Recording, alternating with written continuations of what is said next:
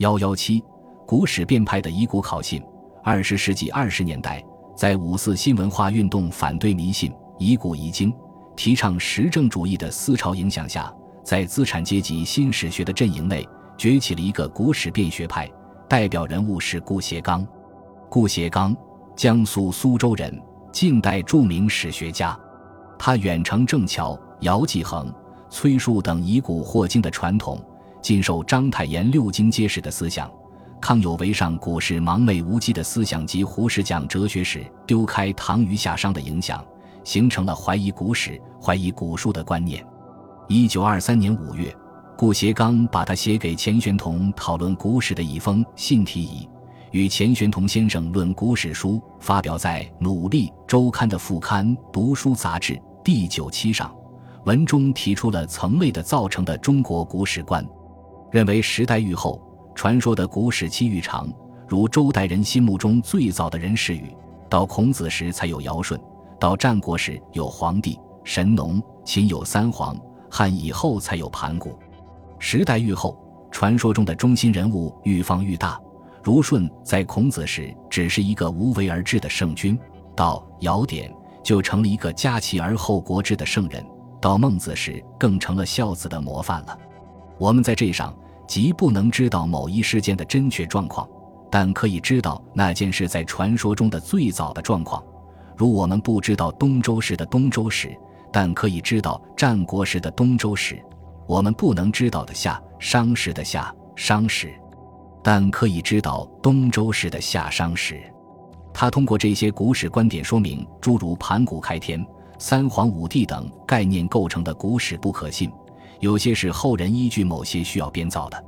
顾颉刚在剖析古史之伪的同时，实际上也对六经的某些内容提出了质疑，因为他所否定的内容都是六经中记载的。顾颉刚的文章发表后，得到了钱玄同、胡适、傅斯年、周雨彤、罗根泽等人的支持。这批史学家被称作古史辨派或遗古派。钱玄同称顾颉刚的意见为精当绝伦。希望继续运用以古辨伪的方法，对古史常常考察，多多发明，廓清云雾，斩尽隔腾，使后来学子不致再被一切为史所蒙。胡适认为顾颉刚的古史观点是今日史学界的一大贡献。他针对当时有人认为否认古史会影响人心的看法，指出不信盘古，不信三皇五帝，并不会因此使人心变坏。他们共同发扬以古精神。以变伪考信为直制，对古书、古事进行考辨，指出历代相传的三皇五帝的古史系统值得怀疑。这对促进人们的思想解放、批判封建复古主义、使史学摆脱经学的束缚而形成独立的学科有重要意义。古史变派的遗古主张遭到了守旧的信古派学者的激烈反对。刘彦礼首先在《读书杂志》第十一期发表。读顾颉刚君与钱玄同先生论古史书的疑问，继而又发表了讨论古史在治古先生等文章。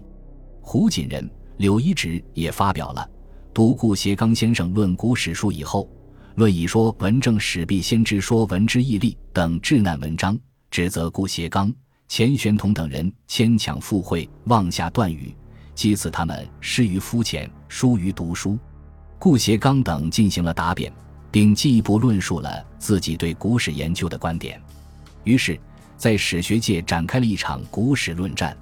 一九二六年，顾颉刚把这次辩论古史的论文和信函汇集成《古史辩》第一册。后来，至一九四一年，连同第一册共编成七册。第一册经书辨为，第二册上边讨论古史，中边讨论孔子和儒家。下边是别人对《古史辨》第一册的评论。第三册主要研究《易语》《诗经》，打破《周易》中伏羲、神农的古圣地位，认为它是补物书，又将《诗经》还原其乐歌面貌。第四册主要讨论诸子，第五册讨论汉代今古经文问题，第六册讨论先秦诸子与老子，第七册是对十余年来《古史辨》活动的总结。《古史辨》。在以经证史、探究古经籍的历史价值、整理、考证史料方面做出了成绩。顾颉刚在回答刘胡的质难时，提出要推翻旧的古史系统，推翻非信史，需要打破四个旧观念，打破民族出于一统的观念，就是不能单纯信任古书中的一统观念，而必须由将来地质学和人类学的发明来证实。打破地域向来一统的观念，如以往古史称黄帝时就是一统是不可靠的。中国的统一始于秦，打破古史人化的观念，以往古史多是神话。春秋以后又将古神人化，更是多一层作为，打破古代为黄金世界的观念。古神被人化后，古代就被描绘成黄金世界，好像越古越快乐。因此要揭开这种欺骗。可见。古史论战实质上反映出新旧历史观在古史研究中的对立和分歧。